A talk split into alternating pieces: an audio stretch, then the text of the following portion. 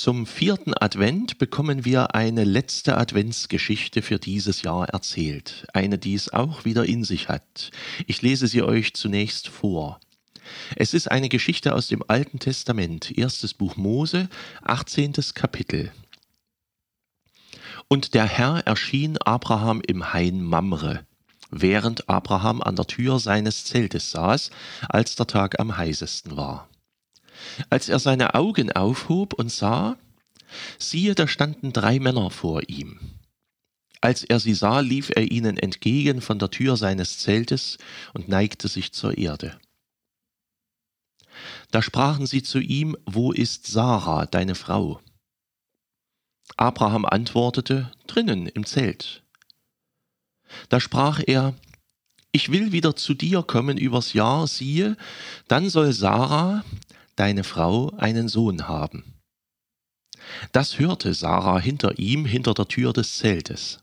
Und sie waren beide, Abraham und Sarah, alt und hochbetagt, so dass es Sarah nicht mehr ging nach der Frauenweise. Darum lachte sie bei sich selber und sprach, Jetzt, wo ich alt bin, soll ich noch der Liebe pflegen, und mein Herr ist auch alt. Da sprach der Herr zu Abraham, Warum lacht Sarah und spricht, Meinst du, dass es wahr sei, dass ich noch gebären werde, die ich doch alt bin? Sollte dem Herrn etwas unmöglich sein? Um diese Zeit will ich wieder zu dir kommen übers Jahr, dann soll Sarah einen Sohn haben. Da leugnete Sarah und sprach, ich habe nicht gelacht, denn sie fürchtete sich. Aber der Herr sprach, es ist nicht so, du hast gelacht. Im Grunde sind es zwei Advente, die in dieser Geschichte beschrieben werden. Man denkt vermutlich zuerst daran, dass Abraham und Sarah ein Kind versprochen wird. Das ist der eine Advent in dieser Geschichte, das Kommen eines Kindes. Zu Weihnachten geht es ja dann auch um ein Kind, also Kind hier, Kind dort. Das ist eine naheliegende Brücke zwischen den beiden Geschichten. Bei aller Verschiedenheit der Kinder natürlich, hier und dort, Sie sind auch das Verbindende der beiden Geschichten. Auf die Ankunft ihres Kindes warteten Abraham und Sarah im Grunde eigentlich nicht mehr. Sie waren beide schon zu alt für eigene Kinder. Bisher hatten sie keins bekommen und werden darunter auch sehr gelitten haben. Gott hatte ihnen einst gesagt, dass sie losziehen und in ein Land ziehen sollten, das Gott ihnen zeigen wollte. So war es auch geschehen und sie kamen nach Israel. Gott hatte den beiden aber auch viele Nachkommen versprochen, und das stand noch aus. Darüber waren beide so verzweifelt, dass sie schon zu einem sonderbaren Mittel gegriffen hatten.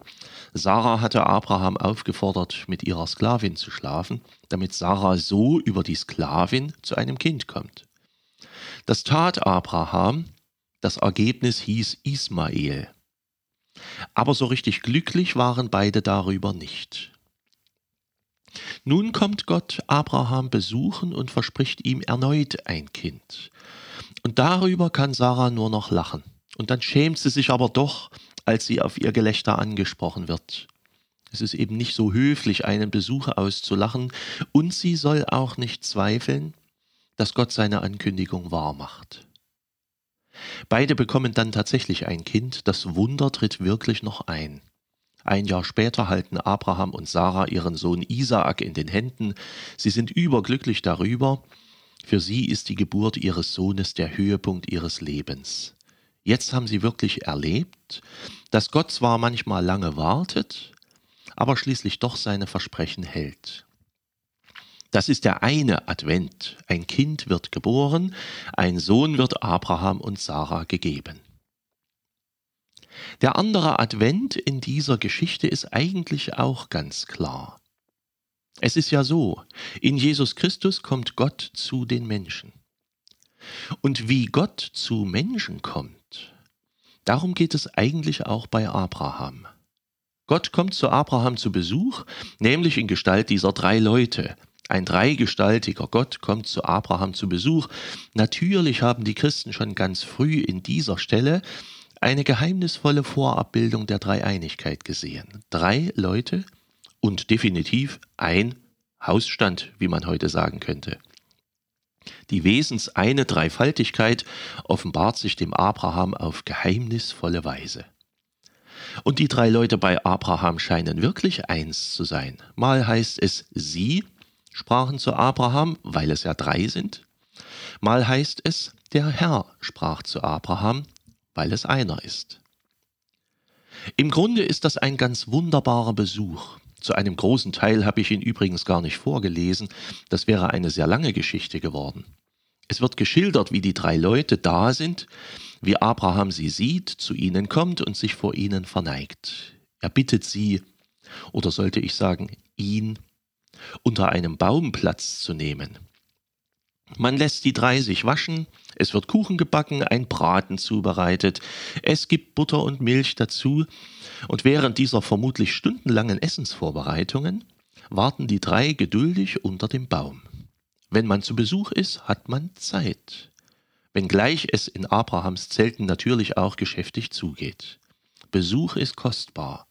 Besuch ist eine Ehre, und für Besuche reißt man sich ein Bein aus, wie es sprichwörtlich heißt.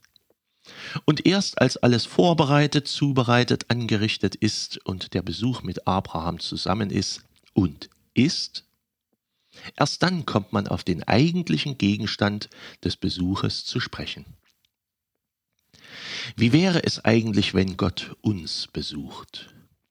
Wie würde er uns antreffen? Wie viel Zeit würden wir uns für ihn nehmen?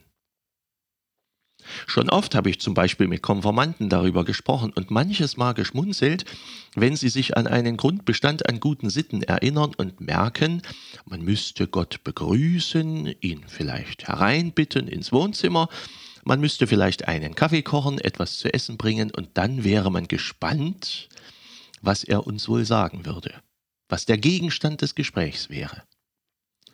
Wenn Gott ganz und gar zu dritt käme, wie bei Abraham geschehen. Wie wäre denn das? Drei fremde Männer, die unangemeldet kommen, würden wir die einfach reinlassen? Was würde bei uns überwiegen? Die Pflicht zur Höflichkeit gegenüber Gästen oder das Misstrauen gegenüber drei Fremden? Selbst das wäre eine Frage, über die wir lange nachdenken könnten.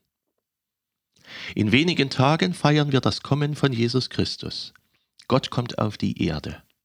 Es wird ein fremdes Weihnachten werden. Schon oft wurde das gesagt.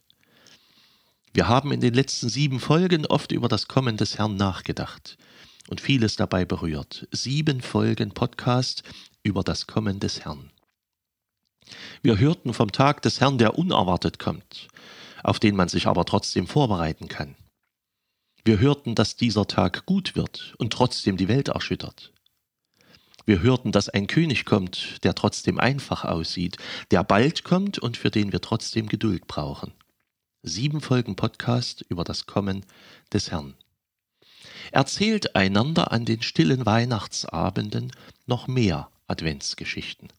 Vor allen Dingen eure eigenen. Denn die habt ihr. Eure eigene Geschichte mit Gott, euren eigenen Weg mit Gott, über das Kommen Gottes in unser Leben können wir noch tausende Geschichten erzählen. Erzählt einander von Gottes Reden oder auch von seinem Schweigen, von Zeiten des Glaubens wie auch Zeiten des Zweifelns, von Zeiten, in denen Gott euch nahe war und von Zeiten, in denen er euch vielleicht fern war, von Zeiten, in denen ihr von ihm besucht worden seid oder auch auf ihn gewartet habt. Erzählt, wie er euch gefunden hat, obwohl ihr ihn vielleicht gar nicht gesucht habt. Denn auch das gehört zum Advent. Er findet uns. Gott fand Abraham und Sarah. Er fand die Weisen aus dem Morgenland durch seinen Stern. Er fand die Hirten durch seinen Engel. Er fand Maria und Josef. Und er findet uns. Euch allen eine gesegnete Zeit der Ankunft unseres Herrn. Seid herzlich gegrüßt, euer Pfarrer Schurig.